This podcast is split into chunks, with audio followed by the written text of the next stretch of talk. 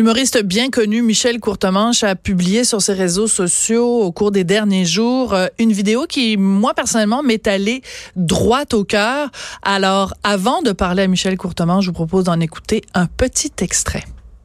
Bonjour tout le monde. Euh, Aujourd'hui, euh, c'est un événement assez incroyable par rapport à ma vie personnelle. Aujourd'hui, je fête mes 20 ans de sobriété. Je pensais même pas tenir 20 minutes et j'ai tenu 20 ans. Sans faire de rechute, sans, euh, sans prendre quoi que ce soit, j'ai réussi ma sobriété.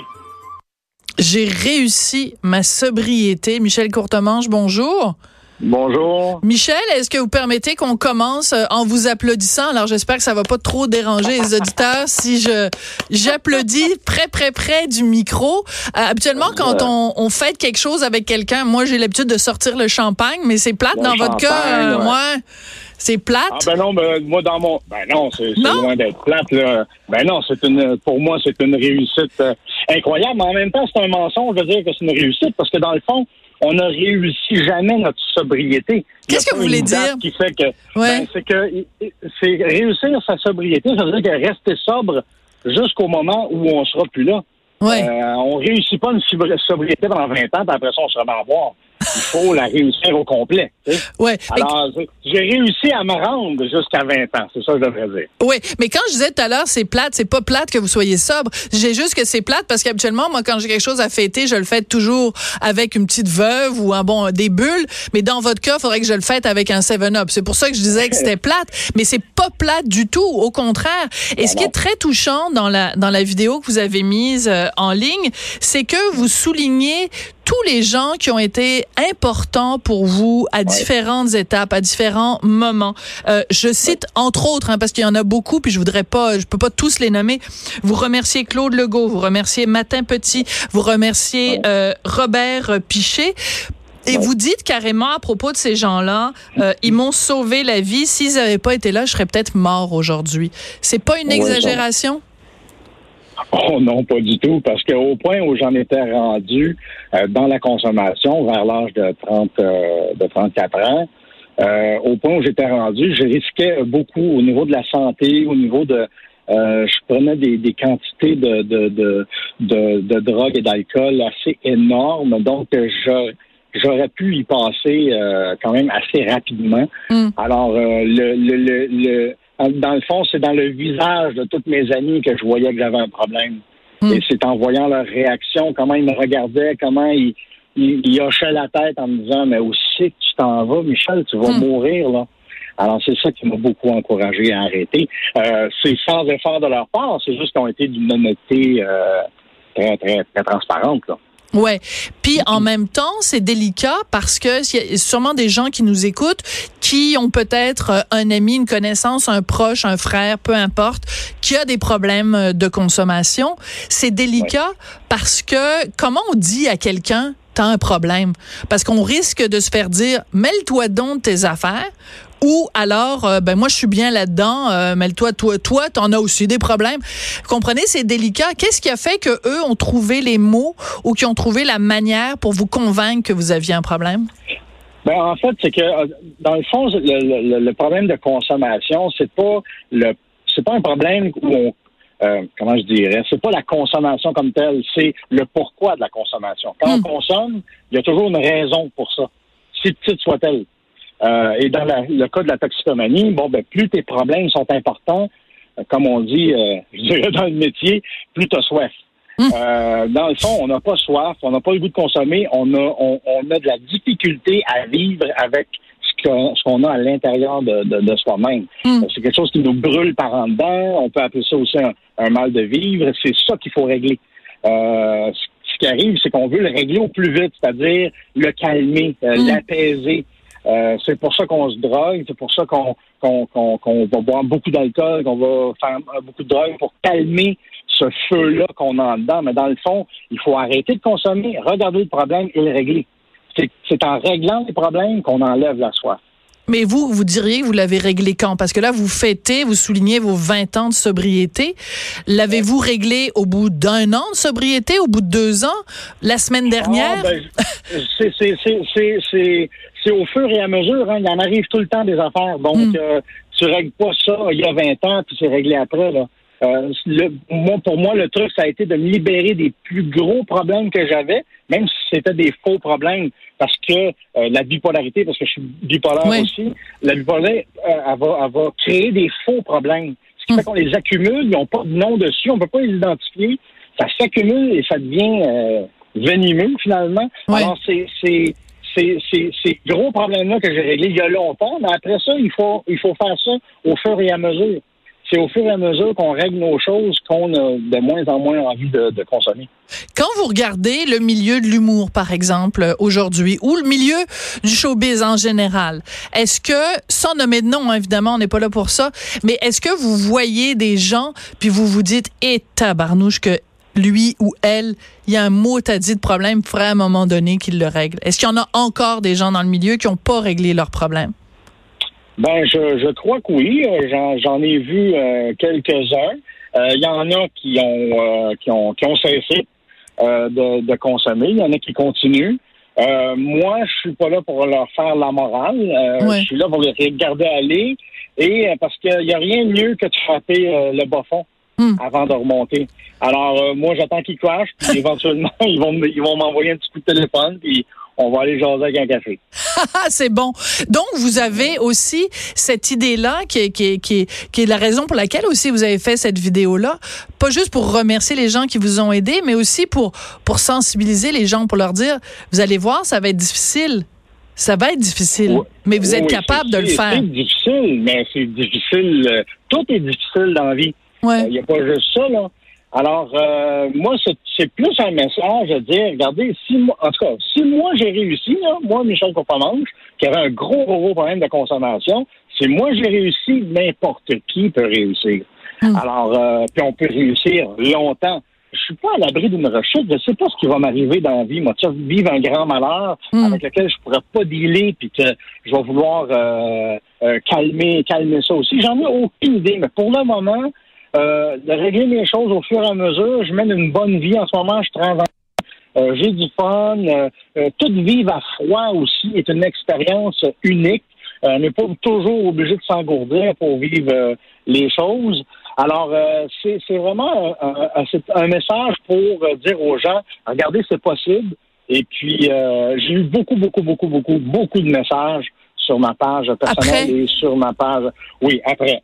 Euh, des gens qui m'ont avoué que ça faisait deux ans, six ans, dix-sept ans, euh, qui me félicitaient, mais qui se félicitaient aussi en même temps. Bien sûr. moi, je fais partie d'un groupe de consommateurs. moi, en fait, je suis un alcoolique et un toxicomane qui consomme plus. C'est juste ça. Parce que donc, mais ça, c'est aussi très important dans tout le processus. On en entend souvent parler. C'est que les gens disent, les, on peut pas dire vous êtes plus un alcoolique. Vous êtes un alcoolique. C'est juste que c'est c'est ça, c'est la maladie, je m'excuse de dire ça comme ça, mais la maladie est encore présente, c'est juste que les symptômes ne sont plus là. Exactement. c'est une maladie d'émotion, en fait, l'alcoolisme et la toxicomatie en, général. Vous nous avez dit au tout début, euh, Michel, euh, vous nous avez dit ce qu'il faut comprendre, c'est le pourquoi. Euh, chaque, Chacun des, des, des, des, chacune des personnes qui a ce problème-là, il y a un pourquoi derrière. Dans votre cas, c'était quoi le pourquoi?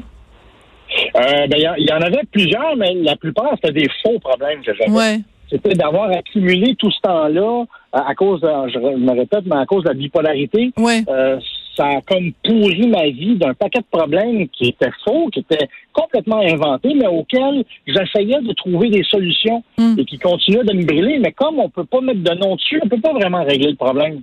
Alors, ça a été de, me conscientiser avec mon, mon, intervenant, Gilles, à la, à la clinique euh, du, nouveau départ, de, de, de, me conscientiser à dire, bon, ben, regarde, t'es bipolaire, fait ça, ce problème-là, il n'existe pas. Hmm. Celui-là non plus, celui-là non plus, celui-là. Alors, il a fallu que je fasse comme un, un inventaire de toutes de tous les problèmes que, que, que, que j'avais, puis de régler ce que j'étais capable de régler, puis de puis de, aussi de, de régler ceux qui n'avaient pas de nom dessus, qui étaient juste juste à mettre au pouvoir. J'avais juste à faire ça, avoir su avant. Et c'est là que j'ai découvert aussi que j'ai toujours été heureux toute ma vie, sauf que mon bonheur a été enseveli en dessous d'un paquet de problèmes inventés. C'est fou. Alors, quand je me suis libéré de tous ces problèmes-là, euh, c'est là que j'ai trouvé le bonheur. Puis un coup qu'on le trouve, il ne quitte plus jamais. Oui, mais mais c'est une, une une leçon qui est très importante que vous nous donnez euh, aujourd'hui parce que justement du fait que vous êtes un nom si connu au Québec que les gens vous aiment tellement euh, les personnalités publiques chaque fois qu'il y a une personnalité publique qui fait un témoignage comme ça je, je je ne peux que me mettre à genoux et vous remercier. C'est tellement important. Je pense à vous, je pense à Michel Mambara, je pense à, à Stéphie Choc, je pense à tous les gens qui sont allés sur la place publique en disant, regarde, j'ai un problème, voici le type de problème que j'ai eu, voici comment je l'ai réglé. Mm. Quand on vit dans l'œil du public, c'est plus difficile quand même de faire ce genre de confidence-là, non? Euh, ben, ça dépend de la décision que tu prends. C'est soit je cache tout pour continuer à faire de l'argent, ouais. euh, en, en, cachant ma, ma, ma, vraie personnalité et en présentant une image indestructible de, de moi-même, ou ben donc je décide d'aider les gens. Parce que hmm. le, choix était quand même assez facile. Je l'ai fait, là, le truc de, de me cacher, et ça a pourri ma vie. Maintenant, si je peux me libérer, puis ça peut aider quelqu'un, ben tant mieux. Ouais. Dans le vidéo, vous dites à un moment donné que euh, quand on vit sans artifice, donc sans la drogue, sans, sans l'alcool et tout ça, euh, que on, on on vient à, on mature plus vite. Je me souviens plus la formulation exacte que vous avez utilisée. Qu'est-ce que vous vouliez dire par ça? Ben, c'est-à-dire que euh, tout ce qui est euh, artifice euh, sur euh, met sur le stand-by votre spiritualité et votre évolution. Mhm. C'est-à-dire que pendant qu'on consomme, on n'évolue pas. Euh, on se pose pas les vraies questions. On fait juste calmer le truc. Mhm. Ce qui fait que quand tu, tu fais front à tes, à tes problèmes et que tu les règles, ben là, ça accélère ton processus de spiritualité, puis ça accélère ton processus de guérison aussi. Euh, alors, euh, tu, tu deviens mature plus rapidement. Mais là, plus rapidement par rapport à quoi? C'est, moi, ce que, ce que l'impression que j'ai eue, c'est que pendant les trois ans que j'ai consommé, j'ai pas évolué. Puis je me rappelle pas de grand chose non plus. Mais depuis, depuis que, depuis que j'ai arrêté, euh, ma vie, elle a complètement changé. Puis je, suis en, mesure de prendre la vie de meilleure façon. Oui. Je vais demander à Samuel, euh, qui est à la mise en onde, de nous faire jouer le deux, un deuxième extrait que j'ai choisi dans votre, euh, dans votre vidéo. Pardon, décidément, j'ai des problèmes avec ma bouche aujourd'hui.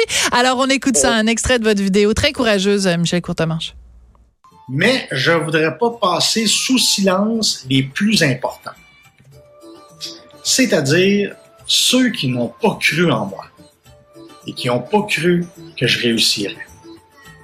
C'est un peu pas mal à cause d'eux autres si je suis encore vivant aujourd'hui. Qu'est-ce que vous voulez dire? Ceux qui n'ont pas cru en vous, en quoi ils vous ont aidé, Michel? Ben, c'est en fait, ils m'ont aidé sans s'en rendre compte. C'est-à-dire que quand j'ai annoncé à plein de gens entre autres avec mes chambres de brosse, que fallait que j'arrête de consommer. Euh, ils ont tous parti à rire, puis il n'y a personne qui m'a cru. Parce qu'ils savaient très bien que j'avais un, énorme problème.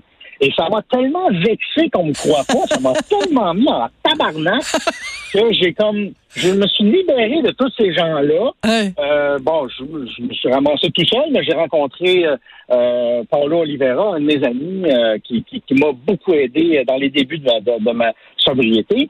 Et ça m'a tellement mis en crise que le monde ne me croit pas. Je dis, juste pour eux autres, là, moi le faire. Juste les faire chier. vous êtes un peu sous finalement. Faut pas trop vous provoquer parce que je te dis que hein, c'est comme le, drapeau rouge devant le taureau, là. Vous foncez. Non, mais c'est comme, n'importe quoi. Tu sais, quand tu te fais dire, tu seras pas capable de le faire. Tu ben ouais. Tout à fait. Euh, Michel, tout à l'heure, vous avez parlé du fait que ça va bien en ce moment dans votre vie, que le travail, ça va bien. Écoutez, euh, il y a quelques quelques jours, enfin une semaine ou deux, j'étais euh, à Québec dans le cadre de Comédia, puis je suis allée voir le spectacle de Kev Adams. Et euh, très gentiment, il a il a accepté de me recevoir avec mon fils qui est un gros fan. et donc, on est allé le voir après, et il m'a dit à quel point il avait capoté parce qu'il avait émis ce souhait d'être sur scène avec vous, un souhait que vous avez exaucé. Et donc, je pense le 20 août, vous êtes monté sur scène avec Kev Adams euh, et Sylvain euh, Parambédard de Comédia dit que quand on va le voir, parce que ça va être diffusé à la télé en 2020, les gens vont mhm. capoter. C'est un moment d'anthologie dans Comédia. ben là, ben, je, sais pas si c'était un moment d'anthologie, mais en fait, euh, en fait, c'était le 10 août. ah, pardon. Mais ce, qui, ce qui a été plus fabuleux, Bon, le, numéro, on a eu bien du fun, tout les gens ont ri. Mais ce qui était le plus fabuleux, c'est que j'avais j'avais pas de track négatif avant d'entrer sur scène. J'avais un track, mais le bon vieux track que quand j'ai commencé. C'est ça pour moi qui a été euh, le plus grand cadeau dans toute cette affaire-là. Mm. Parce que je vais faire des numéros, mais avec bon, des gens que j'aime bien, des amis, tout ça. J'ai cette place-là privilégiée où je peux me permettre de dire oui ou non. Euh, et, euh, et ça a été, euh, j'avoue que ça a été un moment très, très intense pour moi. surtout de, de bouger comme ça dans le numéro que les gens vont voir là, après à 55 ans, c'est pas évident. Mettons que ça, ça, ça, ça paraissait que ça faisait 25 ans que j'avais rien fait. Mais décrivez-nous justement comment vous sentez, parce que vous dites que c'était un track positif. Donc, avant de monter sur scène, ça faisait 25 ans, donc depuis les événements qu'on sait où vous avez vraiment euh, euh, figé. Donc là, c'était quoi? C'était vous retrouviez le plaisir, parce qu'à la base, ça doit être ça, le plaisir d'être sur scène? Le, le, fun pur. Le fun pur. On, on s'en va sur scène, pour on s'en va avoir du fun. C'est tout. Il y a plus, il y a plus, euh, il faut que je fasse bien parce qu'il va y avoir des critiques, il faut que je vende des billets, puis tu sais, la pression là, qui, qui finit plus. Là. Alors là, c'était juste, bon, ben, je m'en vais euh, faire un numéro avec quelqu'un que j'aime bien, on va avoir du fun, puis si les gens, les, gens rient, ben tant mieux, c'était pas, c'est sans arrière-pensée, c'est on y va, puis on a du fun, c'est tout. Ouais. Euh, Kev Adams, il l'avait dit dès le début. Kev Adams, donc ce jeune humoriste, écoutez, il a 25, 25 26 ans, là, il est tout jeune, euh, mais il fait un tabac en France, il est extrêmement connu, fait des films et tout ça. Et lui, il avait dit dès le départ, moi, Michel Courtemanche, je le regardais quand j'étais jeune, c'est mon idole, c'est celui qui m'a donné le goût de faire de l'humour. Donc aussi de, de regarder votre carrière dans les yeux de, de Kev Adams, puis de voir à quel point c'était important pour lui que vous soyez là. Ça a dû vous faire un velours aussi ça a dû vous donner confiance en vous d'une certaine façon. Ben, en fait, c'était euh, c'était juste le fun de voir que euh, ce que j'ai écrit, ce que j'ai ce que j'ai déjà fait sur scène dure aussi longtemps et puis que d'une nouvelle génération triple là-dessus. Ça m'a beaucoup surpris et ça m'a ça m'a vraiment fait plaisir. Je me suis dit ah bon ben euh, j'ai peut-être fait quelque chose qui va durer. Euh, et euh, ça, je, trouve ça le fun. Parce que je m'attendais pas, au, moment où j'ai écrit toutes ces affaires-là, je m'attendais pas à ce que ça dure aussi longtemps. Euh, mais je, suis comme ça m'a beaucoup flatté, effectivement. et, et c'est le fun de voir que le flambeau, des fois j'ai des messages des gens qui avait des cassettes VHS de mes spectacles et qui les ça, c'est vieux, ça! Aux, petits-enfants. les petits-enfants de 5-6 ans, ils capotent sur euh, Michel Courtemanche qui est sur VHS pour moi, c'est hallucinant. C'est comme c'est un cadeau euh, incroyable. Absolument. Euh, Michel, vous avez écrit euh, votre votre biographie. Vous avez écrit un livre, ça s'intitule Face à face. C'est publié chez K.O., donc la maison d'édition de, de Louis Morissette. Quelle a été la réaction à ce livre-là? Est-ce que ça vous a fait du bien? C'était comme une thérapie d'écrire ce livre-là? Ben, je me suis dit, si on fait une biographie, il faut. Je veux pas juste raconter mes affaires puis dire non, regardez, c'était pas le fun. Regarde, dans ce temps-là, c'était rough. Euh, non, non, non. J'ai écrit cette affaire-là avec Jean-Yves. Euh, Jean-Yves Girard. Jean-Yves Girard. Euh, dans le but d'aider les gens, de dire, moi, je ouais. passé par là, j'ai réussi à m'en sortir. Fait que, d'après moi, euh, vous devriez être capable. Euh, d'ailleurs, c'est un livre que j'ai donné à Cavada. Je dis, gars, ça, lis ça, puis passe pas par là. oui, ben c'est ça. J'espère que Kev Adams fait pas partie de ceux dont vous nous disiez tout à l'heure que vous attendiez à ce qu'il crache à un moment donné. Je pense qu'il y a un mode de vie quand même assez sain, là, le, le, jeune Kev. Ouais, ouais, ouais. Ah ben c'est super. Ben Michel, euh, je dois vous dire que euh, quand j'ai vu votre vidéo, j'ai tout de suite euh, appelé Hugo Veilleux qui est à la recherche à l'émission, puis je lui ai dit demande à Michel s'il viendrait. Mais j'avais j'étais convaincu à 99% que vous diriez non. et ben vous avez dit oui. Et ça me touche beaucoup que vous ayez pris le temps de nous parler ici à Cube et partager ben, votre expérience. Alors, euh, je vous remercie, je vous embrasse. Puis, euh, ben, je vais, je vais fêter en, je, bon, je vais ouvrir un 7-Up. Je vais essayer de trouver une bonne année. Puis, je vais ouvrir ça à la, à la santé de vos 20 ans de sobriété. Ben, merci beaucoup. Merci beaucoup, Michel. Merci, bye bye. Donc, Michel Courtemanche, donc vous allez retrouver ça sur sa page euh, Facebook. Donc, cette vidéo très touchante. faut la regarder au complet. Euh, vraiment, c'est une, une belle leçon d'humilité de, la part de Michel Courtemanche. Après la pause, Jean-François Lisée, on va parler de est-ce qu'on peut développer ça, cette euh, habitude de fonder son, son, opinion sur les faits? Il y a un livre qui a été écrit là-dessus qui nous donne des trucs justement sur euh, le, le, le, Il y a plein de, de mythes qu'on qu'on perpétue d'année en année, mais ils sont pas toujours basés sur la on en parle après la pause. Sophie Durocher. On n'est pas obligé